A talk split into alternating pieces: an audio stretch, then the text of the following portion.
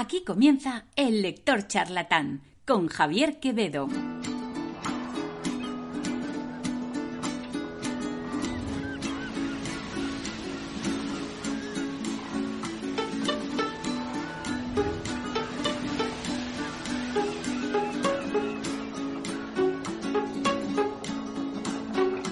Bienvenidos de nuevo a El lector charlatán, conmigo, Javier Quevedo.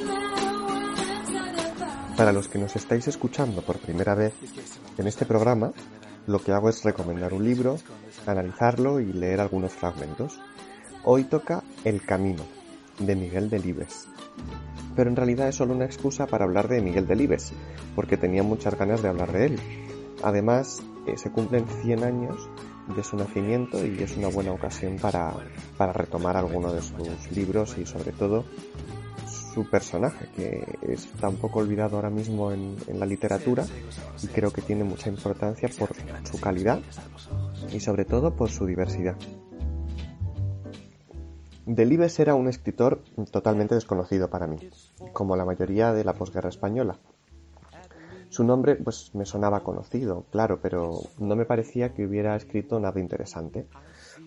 Creo que es un autor que se leía mucho cuando estaba vivo y en las décadas de los 70, 80 y 90 sobre todo, pero yo no recuerdo ir mucho de él, ni verlo en librerías, ni estudiarlo en el colegio. De hecho, había intentado leer un libro suyo, El príncipe destronado, y ni siquiera había conseguido acabarlo de lo aburrido que me pareció. Y esto es una época en la que me empeñaba siempre en acabar los libros que empezaba. Ahora ya no soy así si empiezo un libro y no me interesa, simplemente dejo de leerlo y lo aparto. ¿Vosotros qué hacéis? ¿Os leéis el libro hasta el final o lo dejáis a medias si no os interesa? En fin, volviendo a Delibes, que es un pedazo de escritor y yo he tardado mucho en darme cuenta. Creo que también es un escritor que hay que leer con cierta madurez, y yo solo tengo 28 años, así que tampoco hace tanto que, que tengo un cerebro que reflexiona. El caso es que en el máster de escritura que hice hace dos cursos me obligaron a leer otro libro suyo, Las ratas. Fijaros que con ese nombre pues, no me entraron ninguna gana de leerlo. Pero claro, lo hice porque no me quedaba otra. Me lo compré de segunda mano, un libro desgastado y viejo, que hizo el libro mucho menos apetecible y aún así me encantó. En este libro lo que me encantó la verdad y lo que me impactó sobre todo es lo bien que retrata el pueblo en el que se desarrolla la historia. En este caso tiene hasta un mapa detallado de, del pueblo donde están las casas, el río, la montaña, la pradera. También me pareció curioso que presentaba toda la temporalidad de la historia a través del santoral, sin dar fechas específicas. Entonces pues habla de la cosecha en San Miguel, de la fiesta en San Antonio, y bueno, me recordó mucho a mi abuelo, que sabía situar los santos principales a lo largo del año, y que es algo que yo soy totalmente incapaz de hacer hoy día, claro. Pero esto solo es las ratas. Como vi que me encantó, seguí leyendo Delibes. Aproveché mucho durante el confinamiento porque tenía varios libros suyos que había ido comprando en segunda mano porque es muy fácil encontrar libros de Libes en las librerías de segunda mano. Por eso es lo que os decía antes, yo creo que es un autor que se leía mucho en, pues, en décadas pasadas y bueno, pues ahora la gente ya no lo lee y entonces pues eh, lo lleva a las librerías de segunda mano y allí se venden con relativa facilidad y se pueden encontrar casi todos los libros eh, que, que ha escrito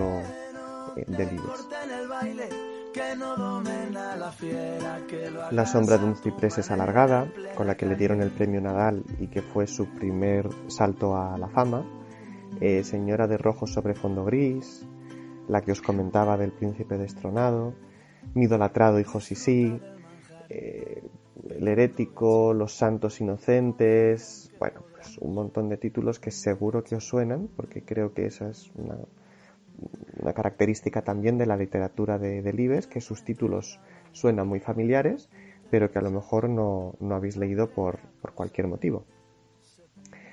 Entonces, bueno, esto es otra razón más para leerlo, que podemos encontrar sus libros a un precio asequible y con relativa facilidad. Bueno, el caso es eso, que tenía varios por casa. Y pues sabéis que todos los que me leí me gustaron. Del que más me acuerdo es el que os he mencionado también, el de Santos Inocentes, que por lo visto tiene una versión cinematográfica que es de lo mejor del cine español. Eh, lo complejo de Delibes, y en concreto lo complejo de este libro, es la asombrosa capacidad que tiene de darle una voz propia a los personajes. Normalmente un escritor pues tiene un estilo muy definido y repite en este estilo a lo largo de todos sus libros. Puede ser muy bueno puede funcionar, pero es muy fácil identificar al autor y claro, al cabo de leer varias novelas, al final pues resulta aburrido leer un libro suyo porque siempre se repite la misma tónica, ¿no? Sin embargo, con Delibes no pasa esto. Nos encontramos que todos los personajes en todos sus libros tienen una voz muy diferente. Y, esta es una de las tareas más complicadas que tiene un escritor y que Delibes pues lo hace con, todas las capacidades y todos los talentos de un escritor de su nivel, ¿no?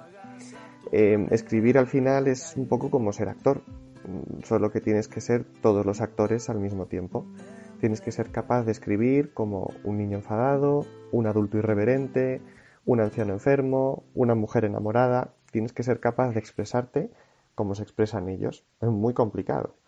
Incluso si, por ejemplo, escribes o interpretas a dos personajes agricultores, hombres de un pueblo pequeño, felices, es decir, dos personas similares, tienes que conseguir que suenen diferente, porque uno es Pedro y el otro es Luis, no pueden hablar igual. Y además, si Pedro aparece un libro y luego creas a Luis en otro libro, pues Luis no puede hablar igual que Pedro, porque son dos personajes diferentes. Solamente oír Y esto es una de las cosas más alucinantes de Los Santos Inocentes. Es un libro que cuesta empezar a leer porque tiene una escritura particular, ¿no? Eh, recuerda pues a lo mejor a ensayos sobre una ceguera, que no está puntuado porque Saramago no le gustaba puntuar. Eh, bueno, no les gusta usar puntos, pero esto tiene una justificación y es, eh, adaptarse todavía más, adaptar la escritura ¿no? a la voz de, estos personajes que son unos personajes realmente complejos y, que él retrata de una manera alucinante. Eh, pero bueno, me enrollo y necesito volver a hablar de, de Delibes. ¿no? y del libro que nos toca, El Camino. Eh, en este libro también podemos ver las temáticas que giran en torno a, las novelas de, Delibes, que son muy comunes, que son el campo, la infancia, el entorno rural y el ámbito familiar. Este, esto también se ve mucho en las ratas, que es similar en, este sentido al camino. Lo que pasa es que las ratas es, es un poquito más, es una literatura de un perfil más serio, probablemente lo escribió con mayor madurez, y El Camino, en cambio, es más amable, cuenta las travesuras al final de un grupo de chavales del pueblo, mientras que nos cuenta todos los dramas, historias y cotilleos de las personas. Eh, al final te sientes como si estuvieras en un banco en la plaza mayor del pueblo y estuvieras viendo y te estuvieran contando todo lo que está pasando a tu alrededor es muy divertido a veces eh, el libro del camino. Yo me he reído leyéndolo. Pero otra se ve que aunque parezca broma, en realidad nos está contando temas muy serios. Y esto también es otra cosa que me encanta de la literatura de Delibes. Es que tiene esta crítica social constante en todo lo que escribe, pero lo narra de un modo, mm, ya sea muy personal, lo cual lo hace más interesante, o lo narra también de un modo eh, cómico o cómico dramático, que también lo hace pues sobresalir, ser diferente a como solemos leer o a los libros que, puedes encontrar hoy día. Y bueno, después de leer a Delibes, pues es evidente que él tenía que ser un ser humano pues muy preocupado por aspectos como el éxodo rural, la religión, la mujer, la desigualdad social y por supuesto la libertad, el que vivió, eh, pues nació en 1920, pues imaginaos, vivió tanto la guerra de España como toda la dictadura. Y también se me ha olvidado mencionar que se cumplen 10 años de su muerte, porque murió en el 2010. ¿vale? Vivió 90 años. Em, así que nada. Aunque introducido de una manera muy sutil, en sus libros queda claro que pues, no le gustó ni la dictadura ni el franquismo y ahora que han pasado varios años se ve más claro todas estas referencias que hace entre líneas, ¿no? El caso más evidente también se ve en, Los Santos Inocentes, porque, bueno, en este libro se retrata a una familia pudiente y a toda su servidumbre que vive en condiciones infrahumanas. Y entonces cuando habla de, las personas de esta familia pudiente, que está ligada a las esferas de poder claramente, lo hace con una sorna que a ratos pues eh, resulta muy muy evidente para nosotros. Quizá no en su época, pero ahora mismo es muy muy claro, ¿no? Además, la actitud que muestran estos personajes está totalmente deshumanizada, nos hace odiarlos con todas nuestras ganas desde el principio hasta el final del libro, justificando casi los medios por el fin, aunque, bueno, eso por supuesto depende de cada lector. Vamos, que Delibes es un autorazo y hay que leerlo más. Por eso os lo traigo aquí, al lector charlatán. Comenzamos con el libro de hoy, El Camino.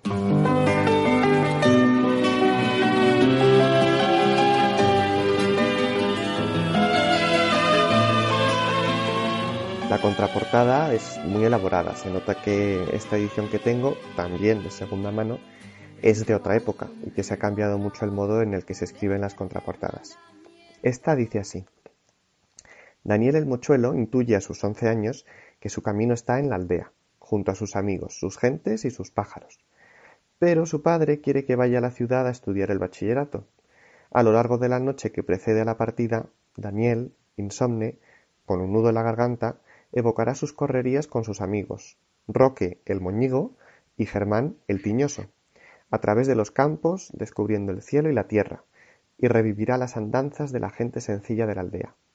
La simpatía humana con que esa mirada infantil nos introduce en el pueblo, haciéndonos conocer toda una impresionante galería de tipos, y la fuerza con que a través de rasgos frecuentemente caricaturescos se nos presentan siempre netos y vivos, es uno de los grandes aciertos de esta novela. Feliz evocación de un tiempo cuyo encanto y fascinación advertimos cuando ya se nos ha escapado entre los dedos. El camino es, por su amalgama de nitidez realista, humor sutil, nostalgia contenida e irisación poética, no sólo una de las mejores novelas de Miguel Delibes, sino también, como señalará la crítica, una de las obras maestras de la narrativa contemporánea.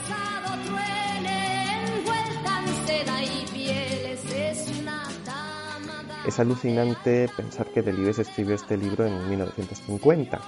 Al leerlo también tuve la sensación a ratos de que leía El pequeño Nicolás eh, o quizá un preludio de Manolito Gafotas, porque tiene esa parte traviesa de la infancia. ¿no?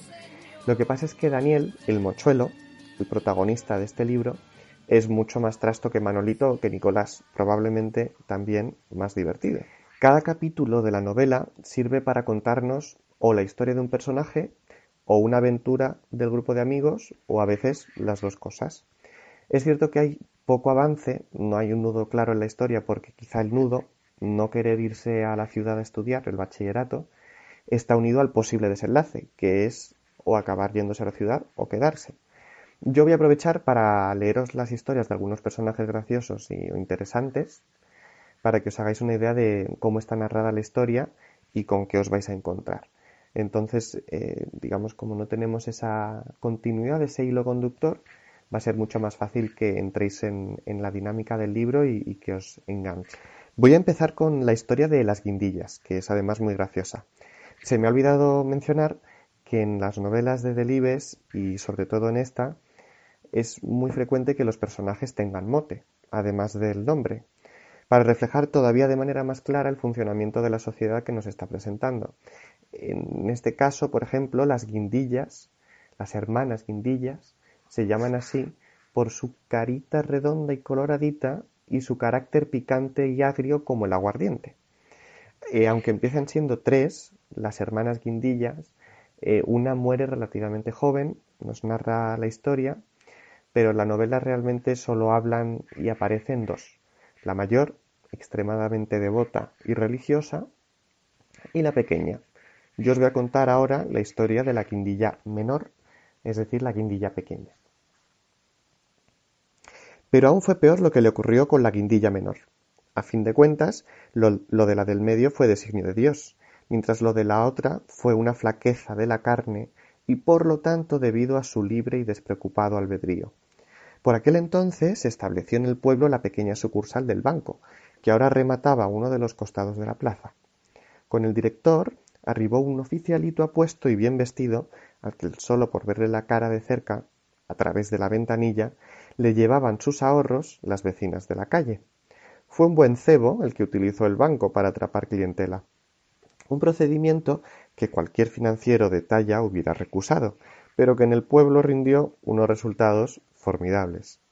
Tanto fue así que Ramón, el hijo del boticario, que empezaba entonces sus estudios jurídicos, lamentó no estar en condiciones todavía de elaborar su tesis doctoral, que hubiera hecho muy a gusto, sobre el original tema Influencia de un personal escrupulosamente escogido en las economías de un pueblo.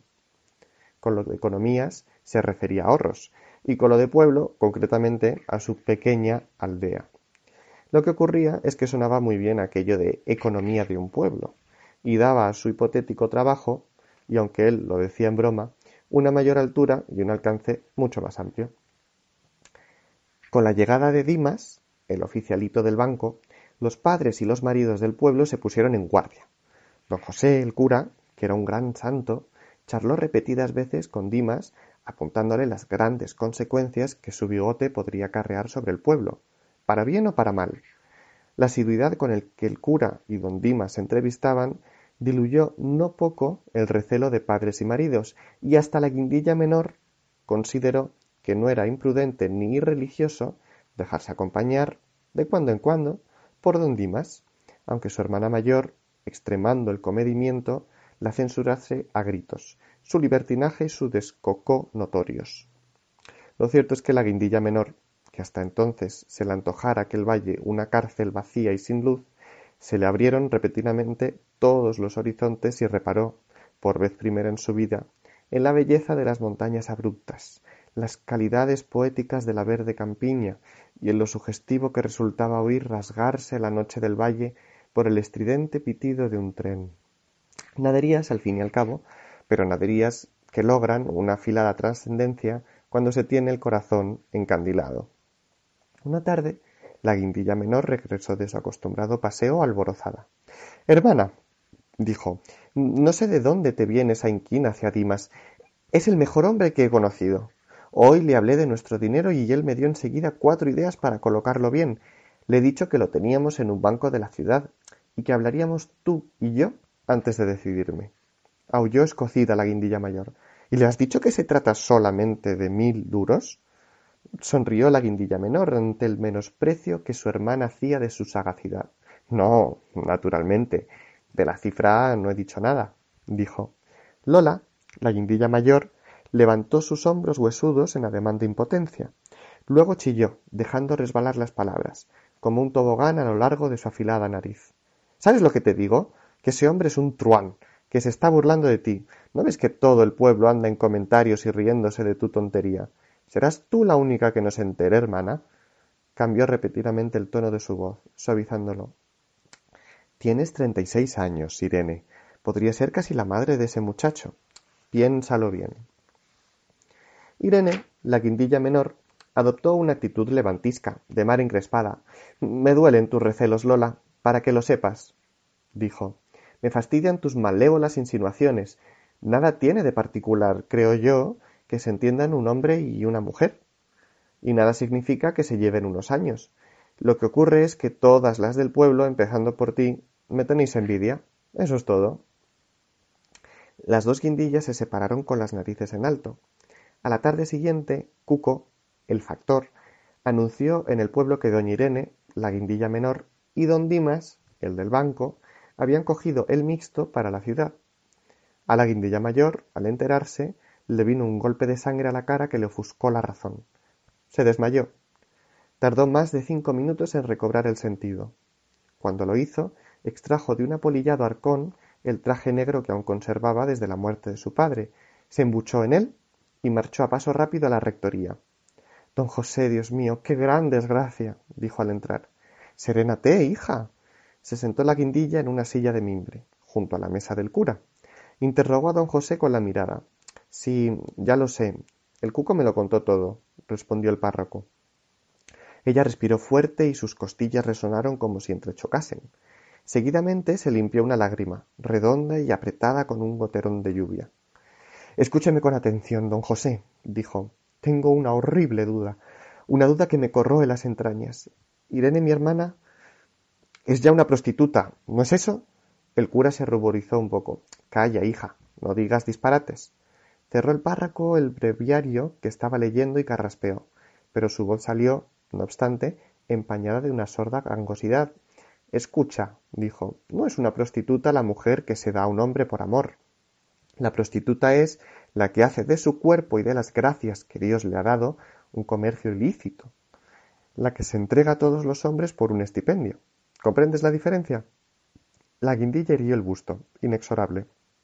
Padre, de todas maneras lo que ha hecho Irene es un gravísimo pecado, un asqueroso pecado. ¿No es cierto? Lo es, hija, respondió el cura, pero no irreparable.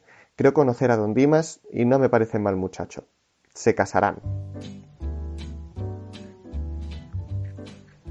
Como os podéis imaginar, la historia no acaba bien. Aquí continúa, en el capítulo 8. La guindilla menor regresó al pueblo en el tranvía interprovincial a los tres meses y cuatro días exactamente de su fuga. El regreso, como antes la fuga, constituyó un acontecimiento en todo el valle, aunque también, como todos los acontecimientos, pasó y se olvidó y fue sustituido por otro acontecimiento, que, a su vez, le ocurrió otro tanto y también se olvidó. Pero de esta manera iba elaborándose poco a poco la pequeña y elemental historia del valle. Claro que la guindilla regresó sola, y a don Dimas, el del banco, no se le volvió a ver el pelo, a pesar de que don José, el cura, prejuzgaba que no era mal muchacho. Bueno o malo, don Dimas se disolvió en el aire, como se disolvía, sin dejar rastro, el eco de las montañas. Fue Cuco, el factor, quien primero llevó la noticia al pueblo. Después de la radio de don Ramón, el boticario, Cuco, el factor, era la compañía más codiciada del lugar. Sus noticias eran siempre frescas y curiosas, aunque no siempre edificantes. Cuco, el factor, ostentaba una personalidad rolliza, pujante, expansiva y físicamente optimista. Daniel, el mochuelo, le admiraba. Admiraba su carácter, sus conocimientos y la simplicidad con que manejaba y controlaba la salida, entrada y circulación de los trenes por el valle. Todo esto implicaba una capacidad, la ductilidad y el talento de organización de un factor no se improvisan. Irene, la guindilla menor, al apearse del tren, llevaba lágrimas en los ojos y parecía más magra y consumida que cuando marchó, tres meses antes. Aparentaba caminar bajo el peso de un fardo, invisible en la obligada que la obligaba a encorvarse por la cintura. Eran, sin duda, los remordimientos. Vestía como suelen vestir las mujeres viudas, muy viudas, toda enlutada y con una mantilla negra y tupida que le escamoteaba el rostro. Había llovido durante el día y la guindilla, al subir la varga, camino del pueblo, no se preocupaba de sortear los baches. Antes bien parecía encontrar algún raro consuelo en la inmersión repetida de sus piececitos en los charcos y el fango de la carretera. Lola, la quintilla mayor, quedó pasmada al sorprender a su hermana, indecisa, a la puerta de la tienda. Se pasó la mano repentinamente por los ojos, como queriendo disipar alguna mala aparición. Sí, soy yo, Lola, murmuró la menor. No te extrañes, aunque pecadora y todo, he vuelto. ¿Me perdonas? Por los siglos de los siglos. Ven aquí, pasa. dijo la guindilla mayor. Desaparecieron las dos hermanas en la trastienda. Ya en ella se contemplaron una a otra en silencio. La guindilla menor se mantenía encogida y cabizbaja y humillada. La mayor aparentaba haber engordado instantáneamente con el regreso y el arrepentimiento de la otra. ¿Sabes lo que ha hecho, Irene? fue lo primero que le dijo. Calla, por favor, gimoteó la hermana, y se desplomó sobre el tablero de la mesa, llorando a moco tendido.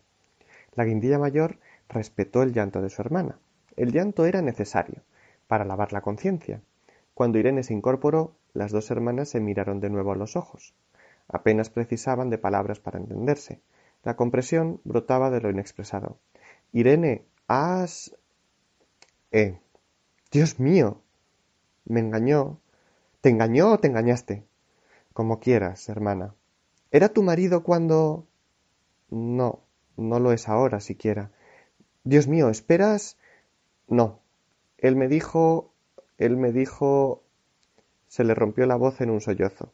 Se hizo otro silencio. Al cabo la guindilla mayor inquirió. ¿Qué te dijo? Que era machorra. ¡Canalla! Ya lo ves. No puedo tener hijos. La guindilla mayor perdió de repente los buenos modales, y con estos los estribos. Ya sabes lo que has hecho, ¿verdad? Has tirado la honra, la tuya, la mía y la de la bendita memoria de nuestros padres. No, eso no, Lola, por amor de Dios. ¿Qué otra cosa entonces? Las mujeres feas no tenemos honra. Desengáñate, hermana. Decía esto con gesto resignado, aplanada por un inexorable convencimiento. Luego añadió Él lo dijo así. La reputación de una mujer es más preciosa que la vida. ¿No lo sabías? Lo sé, Lola. Entonces, haré lo que tú me digas, hermana. ¿Estás dispuesta? La guindilla menor agachó la cabeza. Lo estoy. Vestirás de luto el resto de tu vida y tardarás cinco años en asomarte a la calle. Esas son mis condiciones. ¿Las aceptas? Las acepto. Sube a casa entonces. La guindilla mayor cerró con llave la puerta de la tienda y subió tras ella. Ya en su cuarto, la guindilla menor se sentó en el borde de la cama. La mayor trajo una palangana con agua tibia y le lavó los pies. Durante esta operación permanecieron en silencio. El lector charlatán con Javier Quevedo. La vida es para vivir, tú bien lo sabes. Bueno, esto es una historia que puede parecer a ratos eh, graciosa por el modo en el que está narrado y también por lo que decía antes en la contraportada, ¿no? Por el, el, aspecto caricaturesco casi de los personajes, esta hermana extremadamente religiosa, ¿no? Que le hace la, vida imposible a, la hermana y es incapaz de, perdonarla. Pero bueno, además de, esto, de estas historias un poco más dramáticas, hay historias realmente graciosas. Por ejemplo, es increíble ver lo bien que nos presenta la forma de pensar de los niños. En el fragmento que os voy a leer ahora están hablando de la teoría de los bebés y las cigüeñas. Dice así. Mirad, chilló el mochuelo. Seguramente será la cigüeña que espera la maestra de la cullera. Va en esa dirección. Cortó el tiñoso. No es una cigüeña, es una grulla. El, el moñigo se sentó en la hierba frunciendo los labios, en un gesto hosco y enfurruñado. Daniel, el mochuelo, nuestro protagonista, contempló con envidia cómo se inflaba y desinflaba su enorme tórax.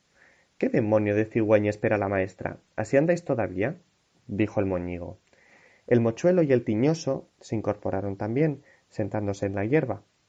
Ambos miraban anhelantes al moñigo. Intuían que algo iba a decir de eso. El tiñoso le dio pie. ¿Quién trae los niños entonces? dijo. Roque, el moñigo, se mantenía serio, consciente de su superioridad en aquel instante. El parir, dijo seco, rotundo. ¿El parir? inquirieron a dúo el mochuelo y el tiñoso. El otro remachó. Sí, el parir. ¿Visteis alguna vez parir a una coneja? dijo. Sí. Pues es igual. En la cara del mochuelo se dibujó un cómico gesto de estupor. ¿Quieres decir que todos somos conejos? aventuró. Al molligo le enojaba la torpeza de sus interlocutores. No es eso, dijo. En vez de una coneja, es una mujer, la madre de cada uno. Brilló en las pupilas del tiñoso un extraño resplandor de inteligencia. La cigüeña no trae los niños entonces, ¿verdad? Ya me parecía raro a mí, explicó. Yo me decía ¿por qué mi padre va a tener diez visitas de la cigüeña y la chata, la vecina, ninguna, y está deseando tener un niño y mi padre no quería tantos. El moñigo bajó la voz. En torno había un silencio que sólo quebraba en el cristalino chapaleo de los rápidos del río y el suave roce del viento contra el follaje. El mochuelo y el tiñoso tenían la boca abierta. Dijo el moñigo. Les duele la mar, ¿sabéis? Estalló el reticente escepticismo del mochuelo. ¿Por qué sabes tú esas cosas? Eso lo sabe todo cristiano menos vosotros dos, que vivís embobados dijo el moñigo. Mi madre se murió de lo mucho que le dolía cuando nací yo. No se puso enferma ni nada, se murió de dolor. Hay veces que, por lo visto, el dolor no se puede resistir y se muere uno, aunque no estés enfermo ni nada, solo es el dolor. Emborrachado por la ávida atención del auditorio, añadió Otras mujeres se parten por la mitad. Se lo he oído decir a Sara.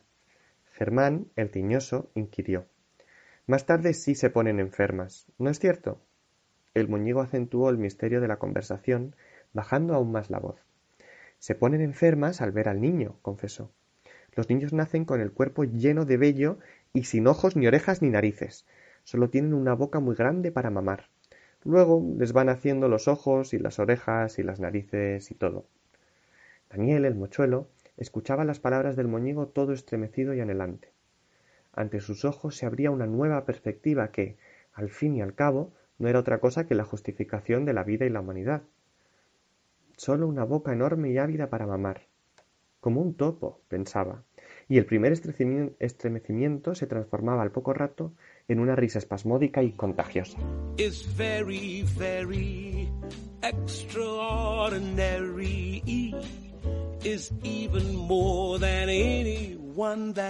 Bueno, esto es una conversación que tiene nuestro protagonista Daniel el Mochuelo con sus mejores amigos, Roque el Moñigo y Germán el Tiñoso, que destacan el primero, Roque el Moñigo, por ser muy corpulento, ¿no? ser un niño pero que ya parece un hombre, y Germán el Tiñoso por su conocimiento de los pájaros, que también tiene cada uno su historia y su explicación de, todo esto, claro.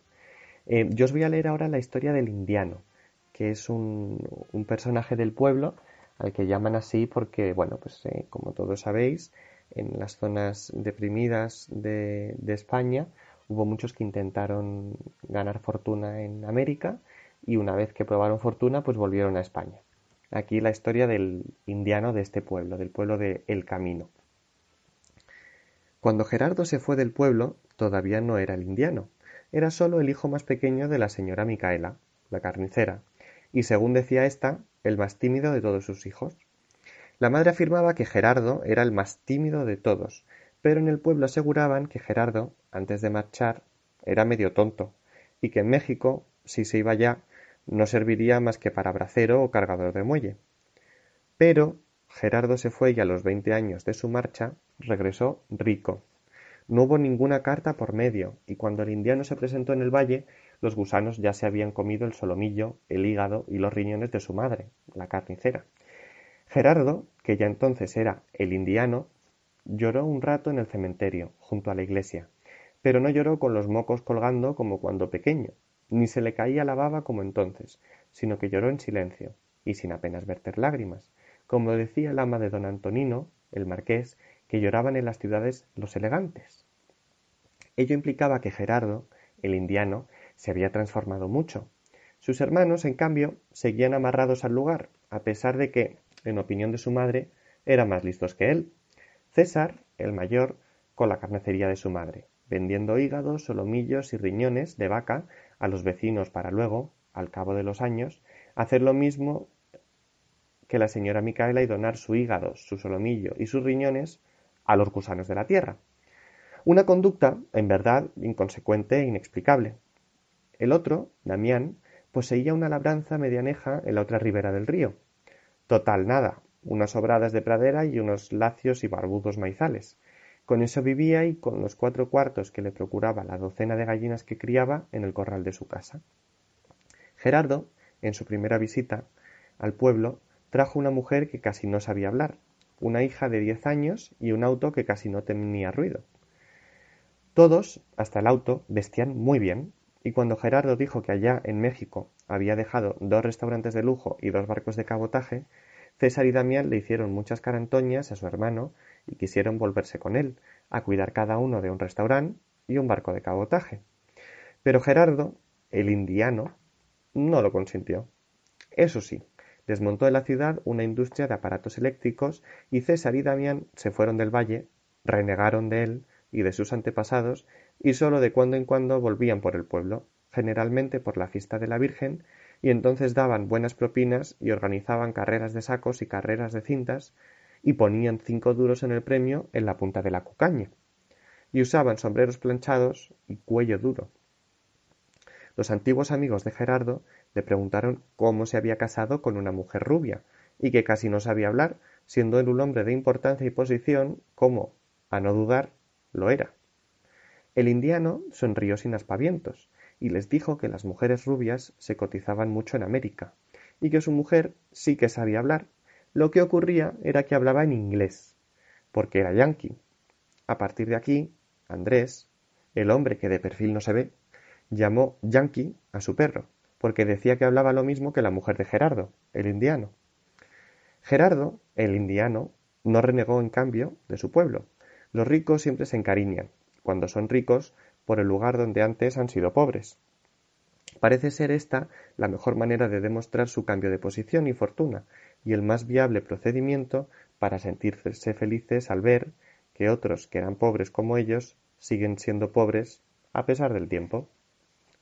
Compró la casa de un veraneante frente a la botica, la reformó de arriba abajo y pobló sus jardines de macizos estridentes y árboles frutales.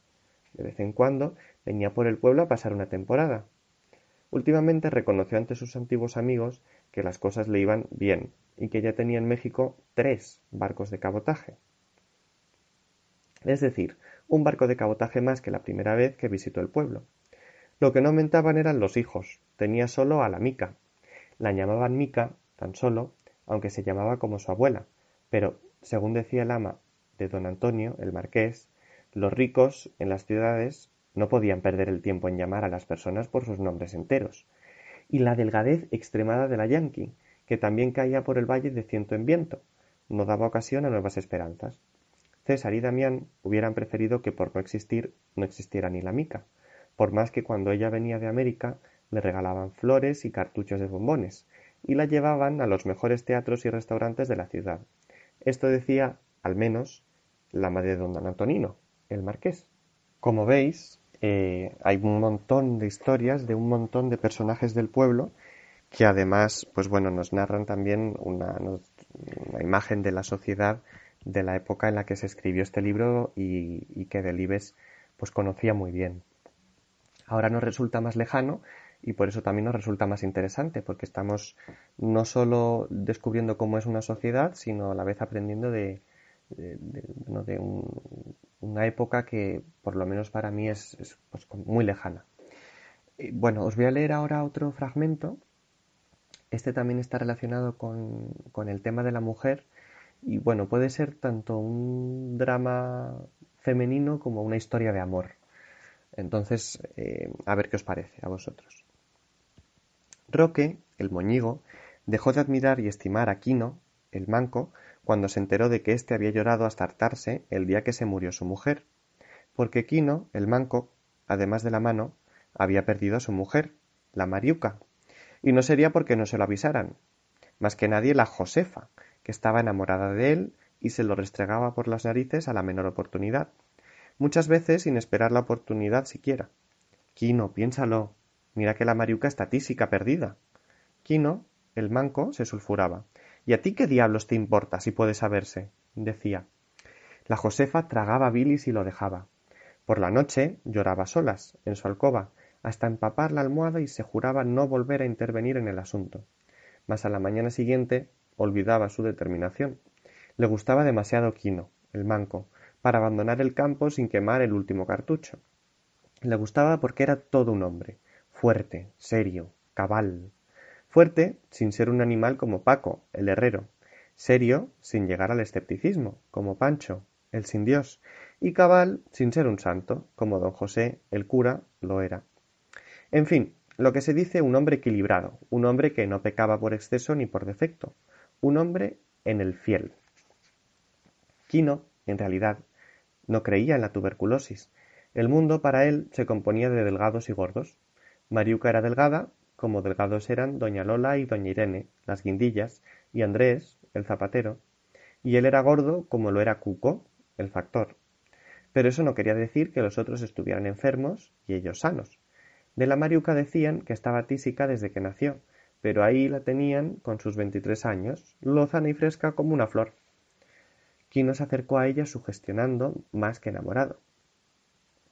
Su natural tendencia le inclinaba a las hembras rollizas, de formas calientes, caídas por su propio peso y exuberantes, concretamente hacia mujeres como la Josefa, duras, densas y apelmazadas.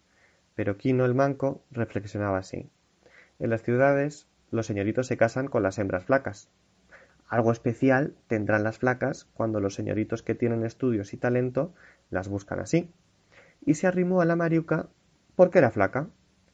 A los pocos días sí se enamoró. Se enamoró ciegamente de ella porque tenía la mirada triste y sumisa, como un corderillo, y la piel azulada y translúcida como la porcelana. ¿Se entendieron? A la Mariuca le gustaba Quino, el manco, porque era su antítesis, macizo, vigoroso, corpulento, y con unos ojos agudos y punzantes como bisturíes. Quino, el manco, decidió casarse y los vecinos se le echaron encima. La Mariuca está delicada, la Mariuca está enferma, la Tisis es mala compañera. Pero Quino, el manco, saltó por encima de todo y una mañana esplendente de primavera se presentó a la puerta de la iglesia embutido en un traje de paño azul y con un pañuelo blanco anudado al cuello. Don José, el cura, que era un gran santo, los bendijo.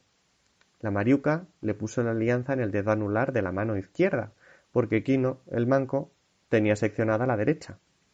La Josefa, a pesar de todo, no logró amargarle la luna de miel. La Josefa se propuso que le pesara toda la vida sobre la conciencia la sombra de su desgracia, pero no lo consiguió. En la iglesia, durante la primera amonestación, saltó como una pantera, gritando, mientras corría hacia el altar de San Roque y poniendo al santo por testigo que la Mariuca y Quino, el banco, no podían casarse porque ella estaba tísica.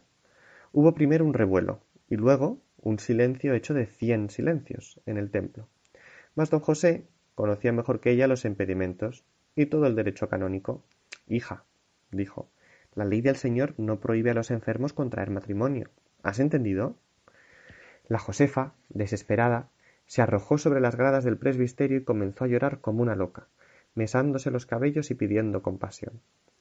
Todos la compadecían, pero resultaba inoperante fabricar, en un momento, otro quino. Desde los bancos del fondo, donde se ponían los hombres, el manco sonreía tristemente y se daba golpes amistosos con el muñón de la barbilla. La guindilla mayor, al ver que don José vacilaba, no sabiendo qué partido tomar, se adelantó hasta la Josefa y la sacó del templo, tomándola compasivamente por las axilas.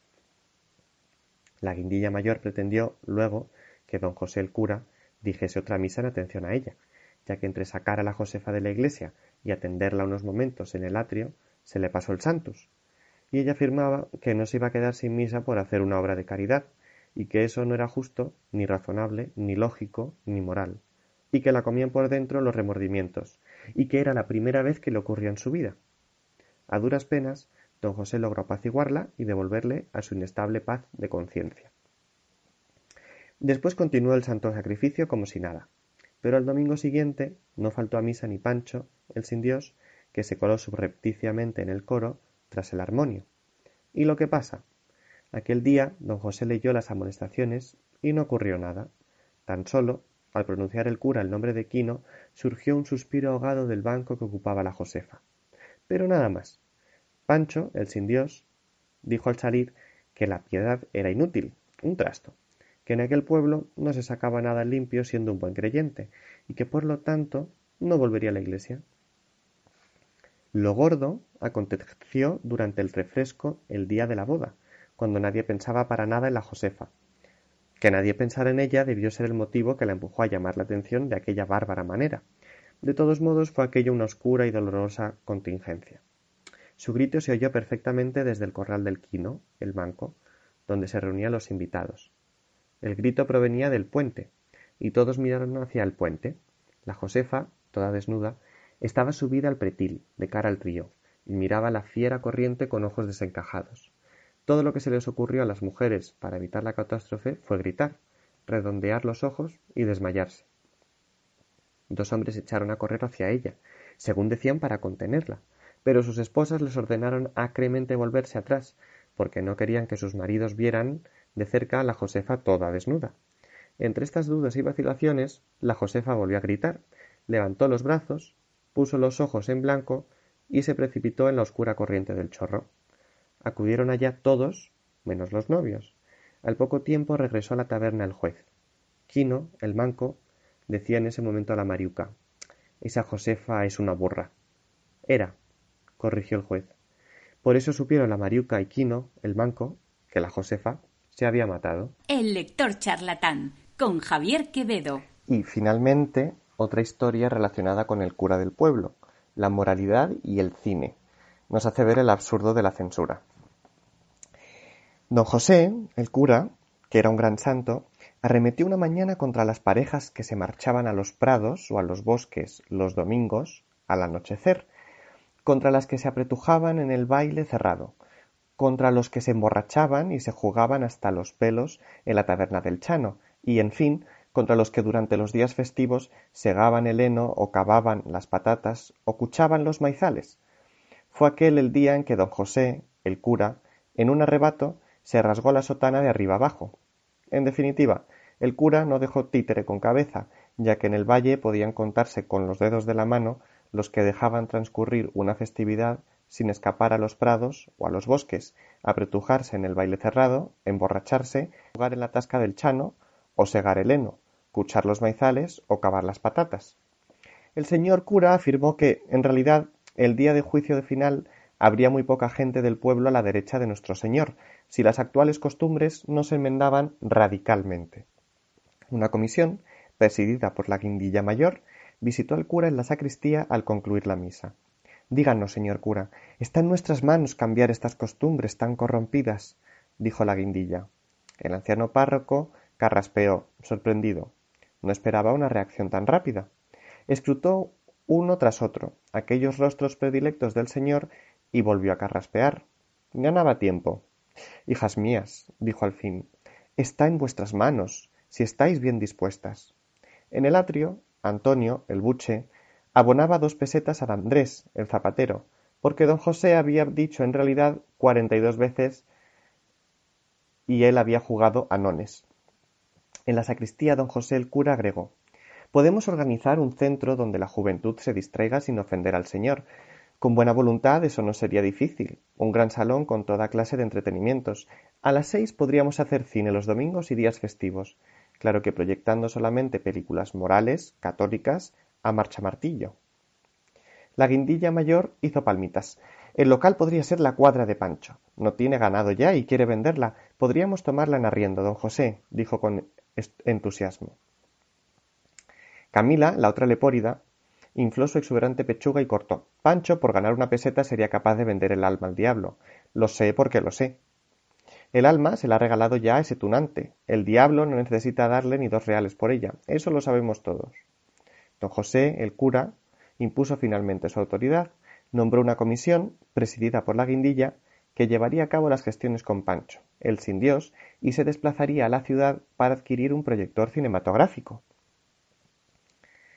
A todos les pareció de perlas la decisión. Al terminar su perorata, don José anunció que las próximas colectas, durante dos meses, tendrían por finalidad adquirir una sotana nueva para el párrafo. Todos elogiaron la idea y la guindilla, creyéndose obligada, inició la suscripción con un duro.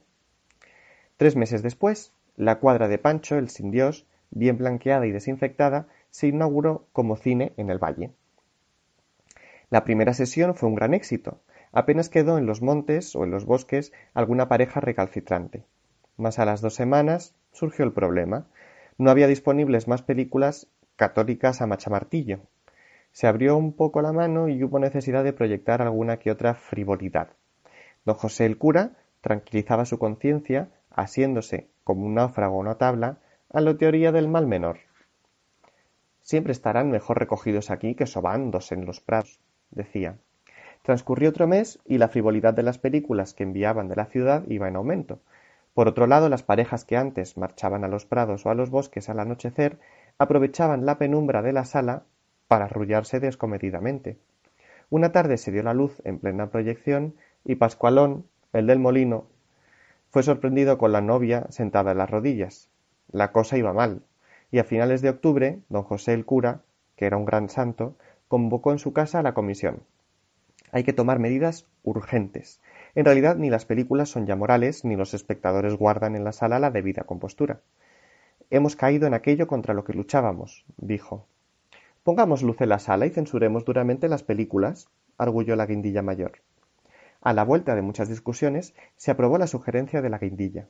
La comisión de censura quedó integrada por don José, el cura, la guindilla mayor y Trino, el sacristán. Los tres se reunían los sábados en la cuadra de Pancho y pasaban la película que se proyectaría al día siguiente. Una tarde detuvieron la prueba en una escena dudosa. A mi entender, esa marrana está enseñando demasiado las piernas, don José, dijo la guindilla. Eso me estaba pareciendo a mí, dijo don José. Y volviendo el rostro hacia Trino, el sacristán, que miraba la imagen de la mujer sin pestañear y abierto, le combinó. Trino, o dejas de mirar así, o te excluyo de la comisión de censura. Trino era un pobre hombre de escaso criterio y ninguna voluntad. Poseía una mirada blanda y acuosa y carecía de barbilla. Todo ello daba a su rostro una torpe y bobalicona expresión. Cuando andaba se acentuaba su torpeza, como si le costase un esfuerzo desplazar a cada paso el volumen de aire que necesitaba su cuerpo. Una completa calamidad. Claro que hasta el más simple sirve para algo, y Trino, el sacristán, era casi un virtuoso tocando el armonio.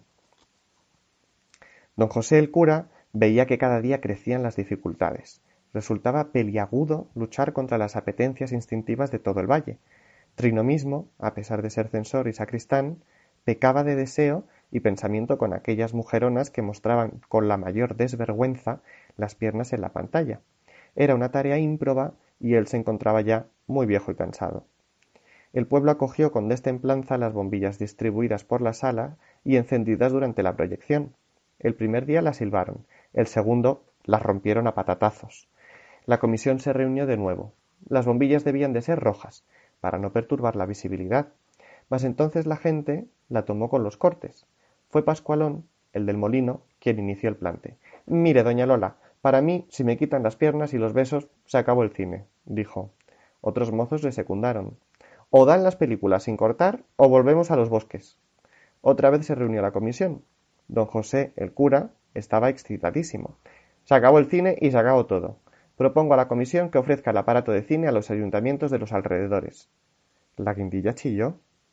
¿Venderemos una ocasión próxima de pecado, don José? El párroco inclinó la cabeza abatido. La guindilla tenía razón. Le sobraba razón esta vez. Vender la máquina de cine era comerciar con el pecado. Lo quemaremos entonces, dijo sombrío, y al día siguiente, reunidos en el corral del párroco los elementos de la comisión, se quemó el aparato proyector. Junto a sus cenizas, la guindilla mayor, en plena fiebre inquisidora, proclamó su fidelidad a la moral y su decisión inquebrantable de no descansar hasta que ella reinase sobre el valle. Don José, le dijo al cura al despedirse, seguiré luchando contra la inmoralidad, no lo dude. Yo sé el modo de hacerlo. El lector charlatán, con Javier Quevedo. Y para saber lo que hizo la guindilla mayor, tendréis que leeros el libro. Hasta aquí el programa de hoy. Solo me queda leeros un pequeño relato de los que escribo. Este se llama Antártida. El tiempo cruje en la distancia. Las rocas duermen bajo el hielo firme y un manto arrugado de nubes cubre el sol, los pájaros y el cielo. Vuelan las olas sobre el mar oscuro por el que se aventura un león, un monje y un camarero. Al otro lado de la costa, por el desierto de nieve, se ve un barco rojo que prende la noche en llamaradas de fuego cabalga lomos de rayos tenues de sol, que no se apagan nunca, que se endurecen y se relajan como el latido de un corazón que palpita durante largas horas. Alerta. Hombre al agua. Suenan las sirenas de cubierta en el barco. Se encienden todas las luces de proa, popa y de la cocina, los dormitorios y comedores. Salen mil hombres corriendo del hormiguero y uno de ellos coge los prismáticos. Busca el corazón helado dentro del océano.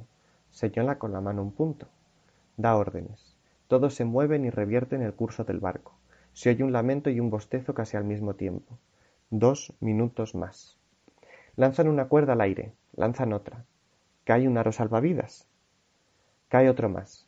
Golpean el mar con fuerza y se oye un fuerte estrépito en mitad de la noche iluminada.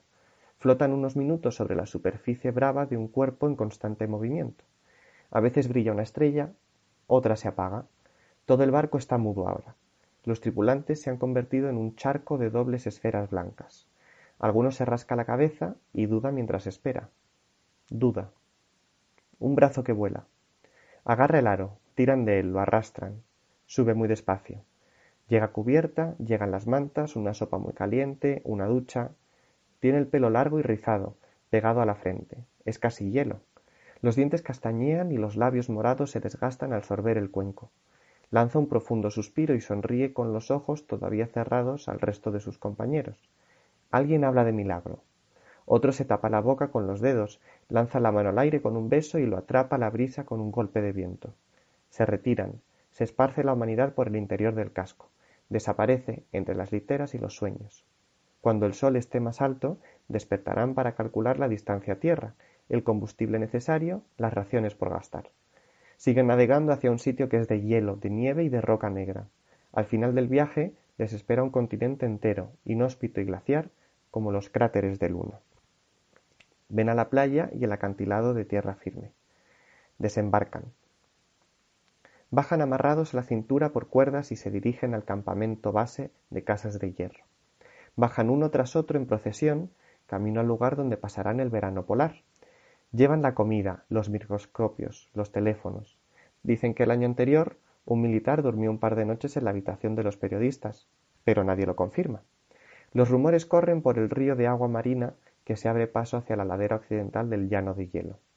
Algunos viajan por segunda o tercera vez y conocen los detalles más íntimos del año previo, y del de antes, y así sucesivamente. No es extraño que en los barracones haya expedicionarios que se den besos, duerman arrejuntados o hagan el viaje de vuelta al final de la estación con la cabeza apoyada en el hombro de alguien que fue un desconocido. Es tan larga la luz y tan fría la noche. Una vez dentro se reparten las camas y las sartenes. En la sala principal hay un tablón con fotos de niños, madres, amigos y famosos. Sobre el sofá cuelga un estante de revistas y fotos no reveladas. En la estantería hay una máquina para cortarse el pelo, un secador, una baraja de cartas, un mantel de cuadros blancos y verdes, Alguien se dejó una nota escrita con borrones sobre la mesa con una piedra blanca al lado. Podría haberse desvanecido en el largo tiempo de un año sin roce, pero allí estaba. El capitán cogió el papel y leyó en alto. Sin saber por qué, siempre te busco. Revuelvo los cajones y armarios, pero no te encuentro. ¿Dónde te escondes? ¿Puedo tocarte? Indago entre mis sueños porque ahí fue donde nos encontramos por primera vez, en un páramo sin rocas, sin caminos, Soplaba un viento sordo que te despeinaba la cara, la nariz aparecía borrosa, y tu pelo flameaba al aire como el fuego del alma que ahora me lleva hacia ti. Me obliga a quemarme en la luz de tu mirada, de tu voz y tu suave caricia. Te he conocido muchas veces, y a la vez ninguna, pero sé que un día te veré, lo sabré y buscaré tu abrazo dentro del mundo. ¿Quién lo había escrito? ¿A quién iba dirigido? Tenían todo un verano polar para adivinarlo. Podría estar allí entre los que viajaban y seguir todavía enamorado. Podría haber sido un fantasma que pasó por aquella tierra olvidada de líquenes y focas y viento seco. Podría haber sido yo. Podría estar dedicándotelo a ti, que me lees como si quisieras tener mi corazón en tu garganta. Quizá te acuerdas de lo que sentí cuando te escribía poemas en los veranos secos de la meseta y la playa. Quizás solo escribo el aliento de tus besos en las noches oscuras y son mis palabras tus palabras. Al fondo del salón se abre en la pared una ventana, una brecha en el hierro hastiado que deja ver, por fin, el azul del cielo desde el interior de aquella casa. Azul. El azul del mar, el azul del hielo, el azul de la nieve en el suelo, el azul de los reflejos que caminan por el cristal y llenan las rendijas de ensoñaciones, el blanco azul, el azul de la piel grasa de los animales entre las rocas negras, azul por dentro, Azul era tu chaqueta y azul es mi memoria. Azul en mi cabeza. Azul gris cuando caen las nubes y azul negro cuando se enfadan. El azul que tú quieras. Azul en todo su espectro. Todos los tonos de azul que caben en tus ojos miel y tu mirada lejana. ¿Qué azul? El azul antártico que se lleva el tiempo con cada crujido que retumba en la distancia. Bueno, este relato que os he leído es parte de, un compendio de relatos que he publicado, bueno, donde se me han publicado este relato junto a otros eh, a través de la editorial Fragua, que es la editorial de la Complutense, Y bueno, este compendio se llama Apenas Memoria, Cuentos de Transición. Por si os interesa leer algo similar, eh, ahí tenéis un, un consejo. Y bueno, hasta aquí el programa de hoy. Espero que lo hayáis disfrutado, tanto este relato como el libro de El Camino de Miguel Delibes. Nos vemos la semana que viene con más literatura. Buen fin de fin de semana.